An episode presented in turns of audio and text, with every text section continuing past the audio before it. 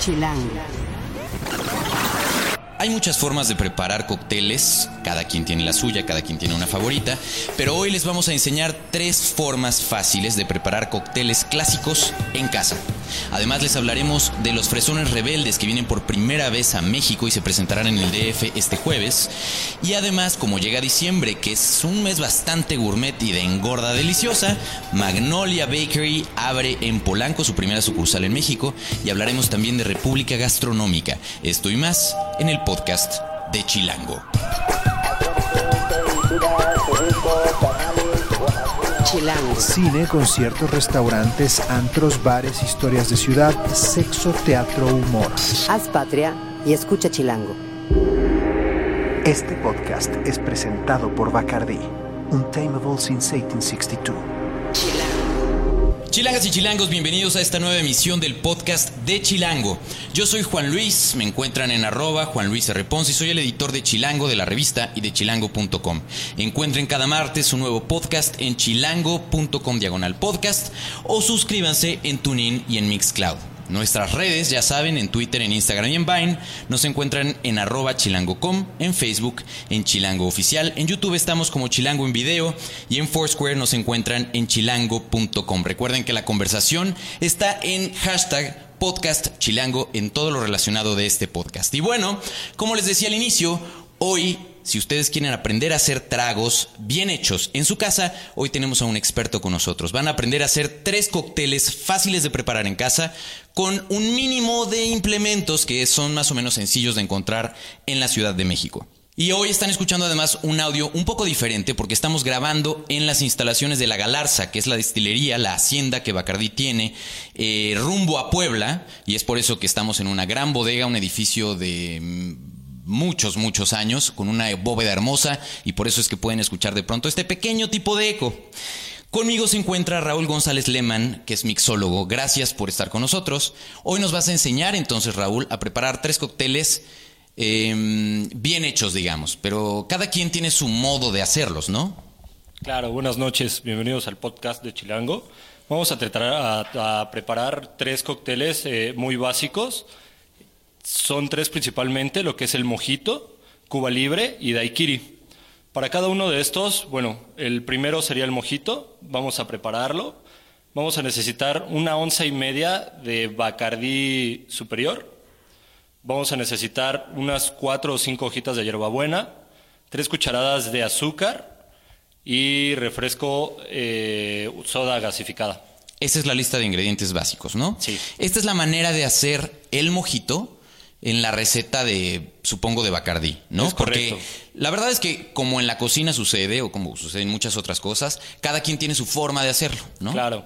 Eh, ahí de pronto habrán visto gente o mixólogos o bartenders eh, o cantineros incluso que eh, ponen las hojas de hierbabuena. Para empezar siempre existe esta, esta duda de si es hierbabuena o si es menta. No sé si a ustedes les pasa por escuchas que de pronto pues no saben bien diferenciar en el súper cuáles son de las dos. ¿Cómo Claro. puedes saber la diferencia entre una y otra? Básicamente eh, son los piquitos lo que nos ayuda, ¿no? Cuando nosotros tenemos la hoja de hierbabuena, eh, aparte de que el aroma es distinto, los piquitos son los que nos ayudan a definir bien lo que es ya hierbabuena y menta. La menta es un poco menos picuda y es un poquito más redonda. Perfecto. Hay que lavarla bien, desinfectarla bien y Hay que tenerla lavarla, lista. desinfectarla, eh, quitarla del tallo Ok. y tratar de usar las hojas más frescas, ¿no? Eh, en casos, bueno, como se puede ver, tenemos hojas ya un poco oscuras, eso quiere decir que ya están eh, en putrefacción o ya no Ya son están un como poco más oxidadas. más oxidadas. Ok, perfecto. Y tratas entonces de seleccionar las mejores hojas. No es, que vamos a usar todo un manojo de hierbabuena, No, sino no, no, únicamente vamos a usar un hojitas. puñito, ¿no? De tres Perfecto. a cinco hojitas. Perfecto. El secreto, como en todo, está en cómo se hace. Entonces, ¿qué hay que hacer primero? Bueno, el proceso, lo que nosotros vamos a hacer es agarrar nuestro vaso, Todo esto que está diciendo Raúl lo estamos haciendo en realidad. Entonces van a de pronto escuchar parte de, de lo que va sucediendo sobre la mesa. Entonces es un vaso típico, ¿no? Puede ser un Alto. vaso típico, puede ser un vaso alto o mejor conocido como highball. Puede ser un old fashion o en su caso y en su defecto un, vaso Boston, ¿no? Que puede ser de 16 onzas. Dependiendo de lo que tengamos en casa, ¿no? Es como eh, básico conseguir ese tipo de vaso, ¿no? Lo que tú tengas en casa es con lo que lo puedes preparar. Perfecto. todo en esto tiene que ver con cuidar mucho las medidas, ¿no? Eh, para eso existe un implemento que ustedes a lo mejor conocen o seguramente lo han visto en un bar, pero que ustedes pueden conseguir con cierta facilidad. Se llama Jigger y es un, pues una, un medidor. Es un medidor, básicamente podemos ver que son como dos conos, ¿no? Dos conos unidos entre sí. Como si fuera un reloj de arena de metal, imagínense. Más o menos, un lado más pequeño y uno más grande. Esto se refiere a que las medidas pues vienen en distinta cantidad. Eh, es de media onza, dos onzas, u onza y media y un media onza. Hay jiggers que traen en su costado la, lo que contienen para que no tengan que ustedes imaginárselo. Ahora, un tip de pronto, si ustedes quieren hacer esto en casa y no tienen el jigger, pueden usar un caballito de tequila que normalmente te va dando O bien hacer pues, su conversión, ¿no? Exacto. Eh, lo que son onzas a mililitros, generalmente una onza equivale a 29.30 y pico mililitros. Para que más o menos lo calculen. Un caballito típico de tequila, ¿cuánto contiene? ¿Onza y media? Exacto, eh, hay diferentes tipos de caballitos, ¿no? Como también conocemos los percherones, bla, bla, bla, o más chiquitos. Generalmente el caballito que nosotros conocemos tiene 1.8 onzas, eh, pues más o menos bien servido. ya bien servido si llegamos al tope, que son dos onzas. Perfecto. Entonces ustedes pueden más o menos calcularle en lo que se consiguen si quieren un Jagger para su casa. ¿no? una jarrita medidora de mililitros, haces tu conversión y sirves. Perfecto. Entonces lo primero que tenemos que tomar es... Eh, lo primero que vamos a hacer es tomar dos cucharaditas de azúcar. Puede ser eh, refinada o puede ser mascabado, que eso también cambia un poco más el sabor y sabe mucho mejor. Vamos a echar dos. Vamos a ponerle media onza de limón. Es jugo de limón recién exprimido, de preferencia, ¿no? De preferencia tiene que ser fresco. Nosotros generalmente tratamos de ocupar cosas frescas, ¿no? Si tú usas un, jugo de limón ya empacado, pues obviamente por los conservadores va a cambiar mucho el sabor y ya es químico, entonces ya no te da el mismo sabor que te va a dar algo fresco. Perfecto. Entonces le ponemos media onza. Incorporamos el azúcar con el jugo de limón, haciendo uso de la bailarina, que es una cuchara. que hay que aclarar, la bailarina no es alguien que está aquí al lado y que ustedes no pueden ver, sino más bien es una cuchara larga que tiene... Em, una espiral. Una espiral, exacto, en su, en su mango. Em, y que ayuda a que estos vasos tan altos eh, puedan entonces, eh, o sea, uno no tenga que meter los dedos incluso sobre la bebida porque es una cuchara muy larga. Entonces ya está Raúl dándole vueltas. Eh, es hasta que se incorporan básicamente los ingredientes. Hasta que se incorporan los ingredientes. Generalmente nosotros también podemos ver que o nos pasamos de azúcar o nos faltó jugo de limón o viceversa. Eh, cuando, por ejemplo, tenemos eh, el azúcar, si tú lo inclinas, pues puedes igual hasta percibir, ¿no? Que todavía tienes azúcar aquí. Perfecto. Y eso al momento de terminar de servir el trago, como sabemos, el alcohol es, tiene una temperatura calorífica un poquito más alta y si le echas hielo, pues obviamente se va a cristalizar el azúcar y pues ya se va a quedar abajo. Buenísimo. Una vez que ya tenemos esa mezcla hecha, ¿qué sigue?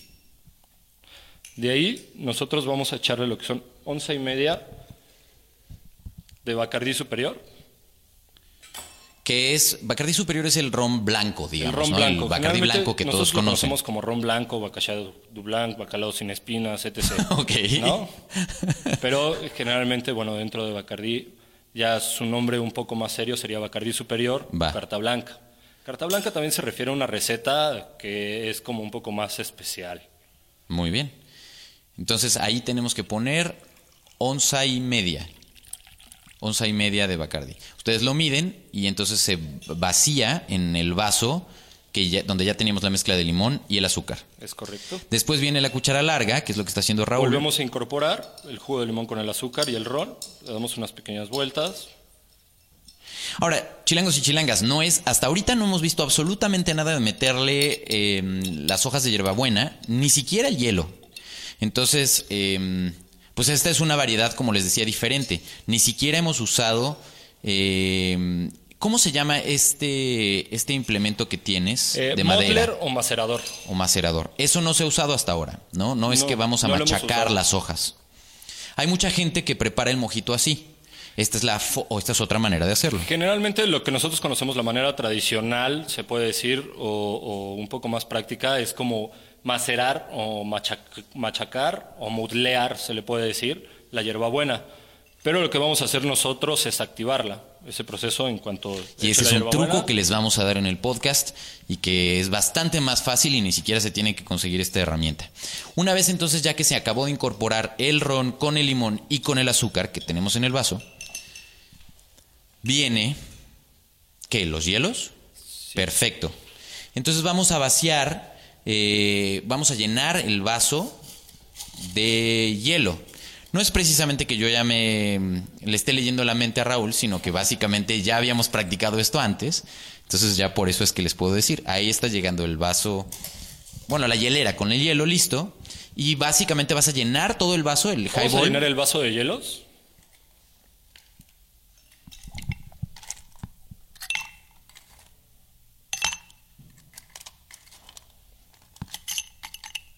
Es uno de los sonidos yo creo más bonitos que hay. Muy bien, ya tenemos el vaso ya listo. ¿Qué sigue? Bueno, lo que vamos a hacer ahora es agarrar tres, cuatro o cinco hojitas de hierbabuena. Y esto, chilangos y chilangas, es el secreto de todo. Lo que ustedes... Y lo que vamos a hacer es activarlo. Activarlo nos referimos a romper un poco lo que es la hoja para que suerte lo que es eh, el sabor de la hierbabuena, ¿no? la frescura. Lo que es básicamente los aceites, ¿no? De la hoja. Es correcto. Perfecto. Entonces lo que escucharon y lo que hizo Raúl es ponerlo en la palma de su mano y, e imagínense que le dan un aplauso a sus, con, sus dos palmas y al golpear de esa forma las hojas, entonces se quiebran un poquito los vasos de la, del, pues, del tejido de la, de, la, de la hojita y suelta estas esencias, que además de que las manos les van a quedar oliendo muy rico.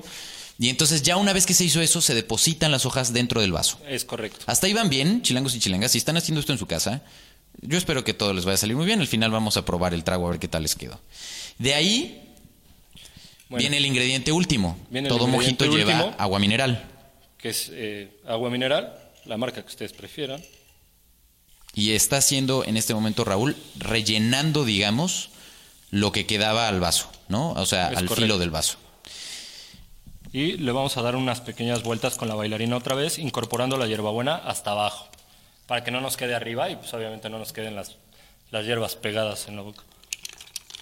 O entre los dientes, que suele pasar cuando uno toma mojitos. ¿Qué es lo que pasa? Generalmente también cuando tú maceras la hierbabuena, pues obviamente la rompes y quedan pues, varios pedacitos, ¿no? Y eso luego, no sé, si te lo tomas con un popote o le das el trago, pues te deja ahí como la sensación de que tienes pues, algo en la boca y no Y mientras tú platicas y entonces la persona que está al lado se te empieza a ver así con ojos de traes algo entre los dientes, qué hubo, etcétera. Y ahí está, chilangas y chilangos. Esa es la receta eh, pues digamos, un poco más laboriosa quizá de preparar el mojito, porque obviamente esto involucra más pasos, pero el resultado, según lo que nos dices, es, es ideal. Si gustas probarlo. Bueno, vamos a ver. Eh, está súper bueno, súper fresco, y es una opción de un trago que realmente eh, no es tan común servir en casa. O sea, en una fiesta en casa, créanme, van a sorprender a la gente si de pronto le salen, sobre todo con la parte del aplauso. Claro. Eso tiene un gran chiste. Muy bien, ya tenemos la primera de las bebidas. La primera de las ¿Con qué vamos a seguir? El siguiente trago que vamos a preparar es la Cuba Libre. Ok, que ese es bastante sencillo, que seguramente ustedes ya han preparado alguna vez en su vida, pero muy seguramente no lo han hecho de esta forma. Eh, obviamente involucra los tres ingredientes principales, que es refresco de cola, eh, ron blanco. en este caso lo que vamos a usar es Bacardi Carta Oro. Ah, ok. Es, eh, ahora sí que se puede decir que es el, legacy rum de la Cuba Libre, ¿no? Muy bien. Y entonces en este, mucha gente lo prepara y seguramente ustedes lo han preparado con, con ron blanco y en este caso lo vamos a hacer con ron un poco más añejo que es el oro, entiendo. Perfecto. ¿Y qué medidas lleva? En este caso vamos a usar eh, sencillamente once y media de Bacardi Carta Oro. Ok. Y vamos a rellenar el vaso con, con refresco de cola. Ah, ok, ok. Obviamente, como toda bebida, pues lleva hielos para refrescarla. Igual le podemos echar hielo al gusto, no tiene que ser necesariamente al tope, como ustedes lo gusten preparar. En mi caso, yo sí le pongo hielo hasta arriba. Al tope. Eh, esta es la bebida más rápida de las tres de preparar. Entonces, fíjense cómo, qué tan rápido va a ser. Primero, entonces vaciamos el... Vaciamos el ron. Antes que nada, yo preferiría echarle primero el hielo, ¿no? Para enfriar un poco el vaso. Entonces ahí es hielo al tope del vaso. Este es un vaso más chiquito. Lo que vamos a usar nosotros también es un tercio de limón. Este igual lo cortan y listo. O sea, ese es un limón eh, de tamaño, pues ese es Normal, más o menos pequeño, cortado en tres en partes. En tres partes, se le conoce como tercios porque antes sí se cortaba en tres, ¿no? Pero ahorita ya sacas los que quieras. Perfecto. Pero esto, para, para que ustedes, ustedes que no lo pueden ver, no es la mitad de un limón. Es, No. es un poquito menos Un de la mitad menos. de un limón. Venga. Y luego es el método que se llama Squeeze and draw, que es un, un- un ligero exprimir. Sí, Y sin, aventar. sin sacarle la totalidad del jugo. Es correcto. Unas gotas nada más y aventarlo en el vaso con la cáscara hacia el O sea, lo que viene siendo chilangas y chilangos, el exprimirle un poquito, ¿qué serán? Como unas 10, 15 gotitas de limón. Más o menos. Más o menos. O sea, este, casi la mitad de lo que tenga de jugo. Y el resto se lo tiran encima. Encima nada más. eh, Vamos a hacerlo. Ahí está.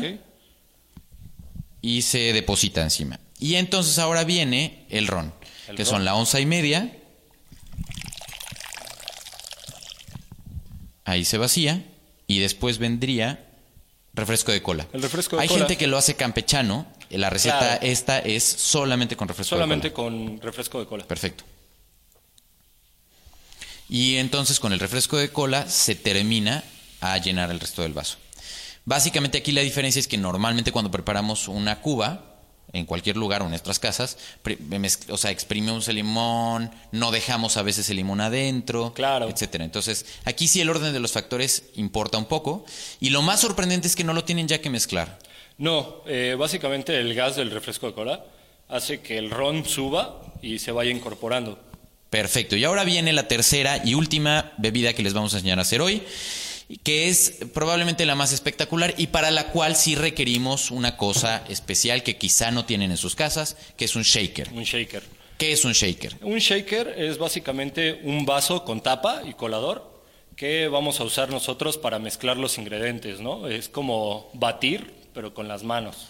Es básicamente lo que ustedes con, o sea, es como lo más característico con lo que vemos a los bartenders trabajar. Se podría ¿no? decir que es como una licuadora sin aspas, ¿no? Exacto, donde básicamente, pues, eh, una licuadora de dos pies citando a cierto presidente, ¿no? Es correcto. Ok, entonces tienes el shaker que siempre es, bueno, casi siempre es de metal, hay algunos que son de plástico, pero no es la Puede misma haber de idea. plástico o de cristal, hay muchos como promocionales, pero Perfecto. yo la verdad recomiendo más uno de acero. Dura más y básicamente cuando está frío es cuando sabes que está listo tu cóctel. Perfecto. Entonces tomamos el shaker, hay shakers que son de tres pasos, como el que tenemos aquí, que tiene, son de esos que tienen un filtrito, digamos, y una tapa en la parte de arriba. Filtro, colador, tapa y vaso. Exacto. Entonces aquí lo que hacen es abrir el compartimiento principal. ¿Y qué vamos a hacer, Raúl? Lo que vamos a hacer aquí, vamos a echarle dos onzas de jugo de limón. Dos onzas de jugo de limón, medidas con el jigger otra vez. Vamos a echarle tres cucharaditas de azúcar. Y de ahí ya estamos poniendo la... echamos son tres dos, cucharaditas, tres cucharadas. Tres cucharadas de azúcar, la que gusten, refinada. Que van rasas, o sea, y, la, y la, el tipo de cucharadas que estamos poniendo son lo que tendríamos en una cucharadita de cocina en casa. Claro. No, no es una sopera, es una cuchara chiquita. Todo, la- todo lo que les hemos contado en cuanto a medidas de cucharas en este podcast es en, ese, en esa medida más chiquita. Y allí Raúl está dándole vueltas con la cuchara bailarina, que ese nombre de veras me da mucha risa. Sería como una, una especie de teibolera, ¿no? Básicamente, esta cuchara. Muy bien. Y Bueno, de ahí, Una vez que tenemos ya incorporado otra vez lo que es el agua y el azúcar, lo que vamos a hacer es agregarle ron, Bacardí superior, onza y media.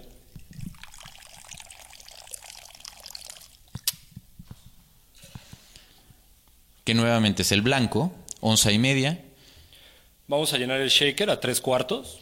de hielo. Entonces, este es un shaker grande. La razón eh, de no llenarlo completo es porque eh, de otra manera sería una salpicadera. La intención, entiendo, es que quede un espacio de aire, ¿no? Tiene que quedar un espacio de aire. Si nosotros llenamos el shaker de hielos, pues no vamos a poder eh, mezclar todos los ingredientes junto con el hielo para que quede perfecto el cóctel. Perfecto.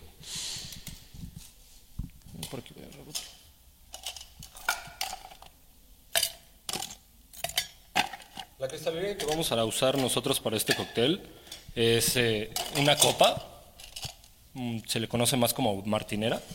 Que son estas copas que tienen los eh, lados vertical, eh, re- eh, rectos, los lados rectos, en una especie de ángulo, ¿no? Es como una copa que si lo ves de lado es como completamente cónica, ¿no? triangular, ¿no?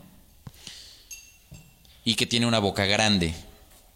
Entonces ya está tapando Raúl el, con el, el shaker y ahora viene el momento más divertido. vigorosamente. Es lo que pasa con este shaker. Ya nos bañó, básicamente. Con este detallito. Cerrarlo.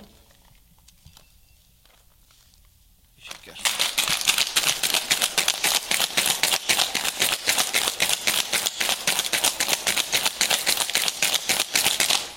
Y ustedes se preguntarán cuánto hay que sacudir, pues era lo que justo Raúl decía. En el momento en que el shaker, que es de metal, se vuelve difícil de sostener ya con las manos porque está verdaderamente frío, Claro, ahí es cuando está listo.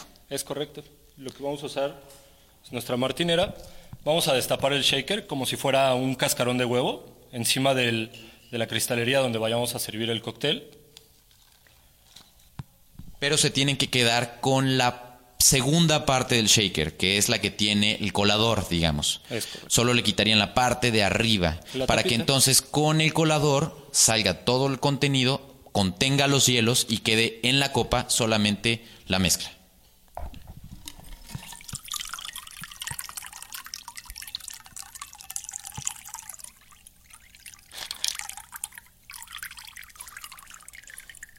Por supuesto, si tienen 15 invitados en su casa, va a estar cañón que les preparen uno de estos a cada quien.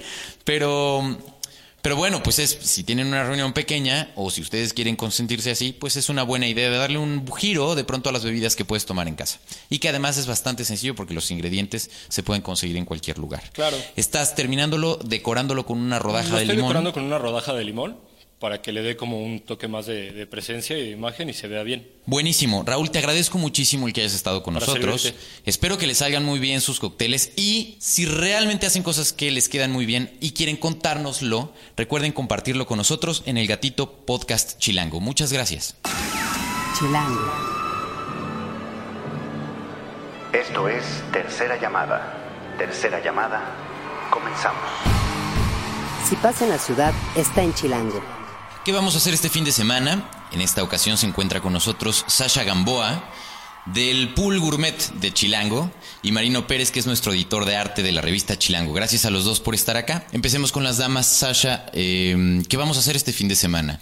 Pues la verdad es que diciembre viene súper gastronómico y yo les recomiendo que vayan a Magnolia Bakery. ¿Qué es Magnolia Bakery? Es una panadería que hizo tendencia a los cupcakes en todo el mundo. Empezaron en Nueva York, luego abrieron en Líbano, Japón, Los Ángeles, en muchísimos lugares. Incluso salían como en series de Sex and the City, El Diablo Viste la Moda. Todo esto que empezó como el cupcake fueron ellos. Es una Entonces, referencia de la vida neoyorquina para mucha gente, ¿no? Porque sea, eh, era chistoso porque en su época de gloria, digamos, eh, cuando los cupcakes eran lo más en Nueva York, había hasta cadenero en la puerta de la tienda, ¿no? Para dejar pasar a la gente porque había filas de más de una hora. Sí, y es que ellos además tienen el, el cupcake que es súper dulce, con frosting generoso. Entonces son únicos, tienen que ir a, a visitarlos y delicia absoluta. La verdad es que yo ya estuve en la inauguración y está increíble la adaptación. Vino la gente de Nueva York, el dueño tal cual, con los socios de la tienda acá en, en México. Si ustedes quieren saber dónde está, está en Polanquito, eh, al lado del Espuntino, más o menos. Pues sí, la, la dirección exacta para que no se pierdan es Virgilio 40 en Polanco. Exacto. Eh, tiene ballet parking, de hecho, y va a tener una zona de bicicletas para que puedan llegar por ahí. Eh, los dueños nos contaban incluso que van a tener un carrito de Magnolia eh, que va a estar por el parque Lincoln, ¿no? Eh, está súper, súper bien hecho. Evidentemente es una franquicia y por lo tanto tiene toda la imagen que conocemos de Nueva York, ¿no? sí, O sea, respetaron el concepto. al 100%.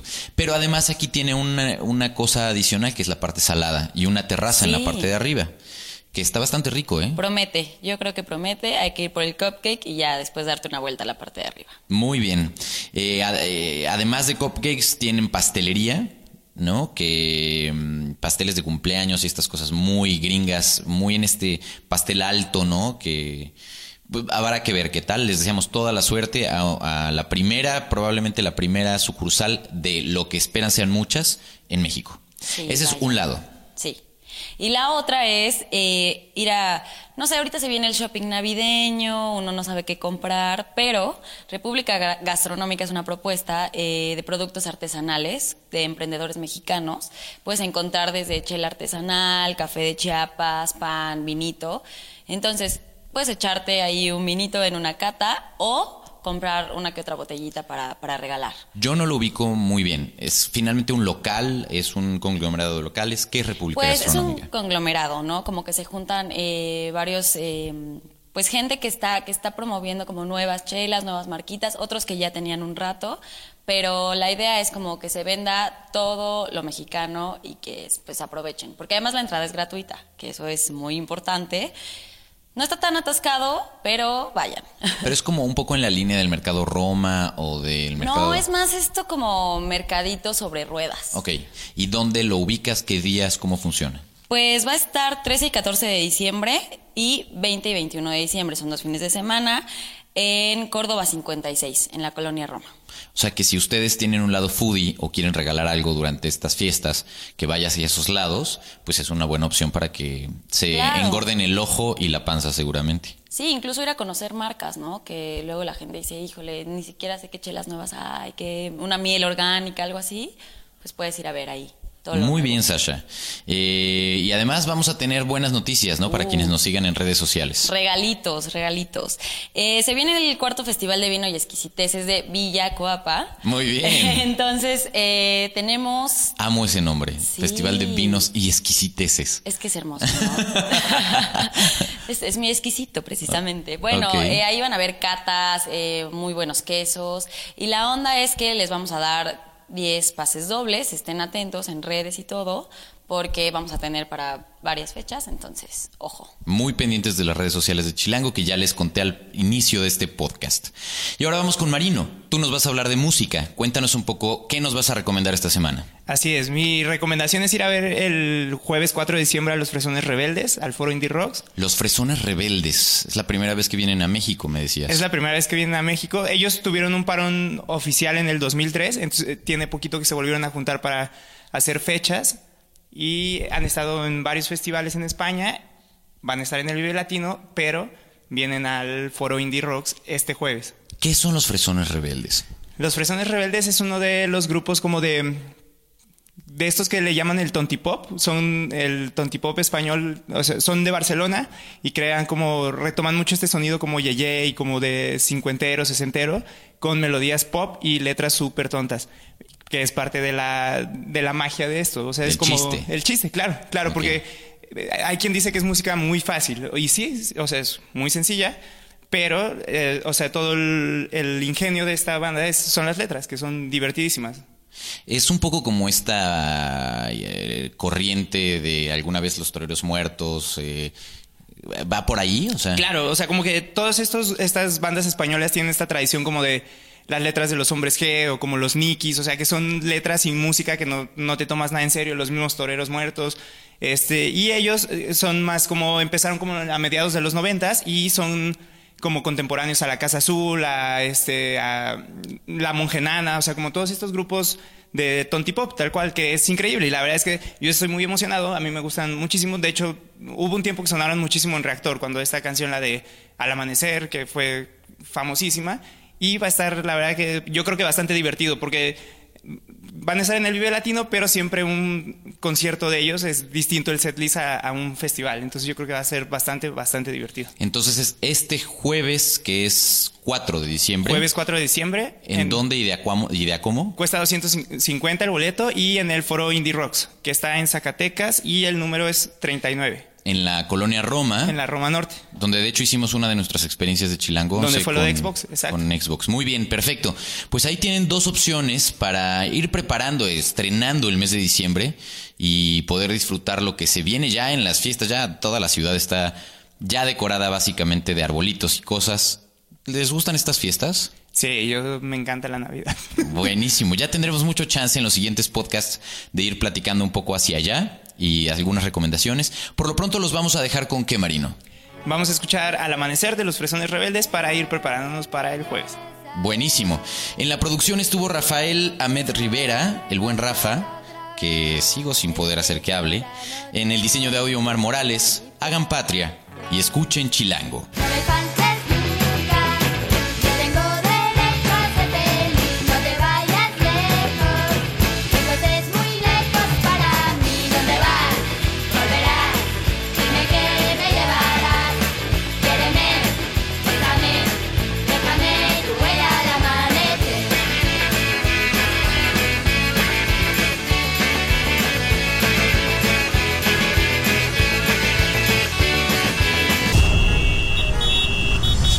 Haz patria y escucha Chilango.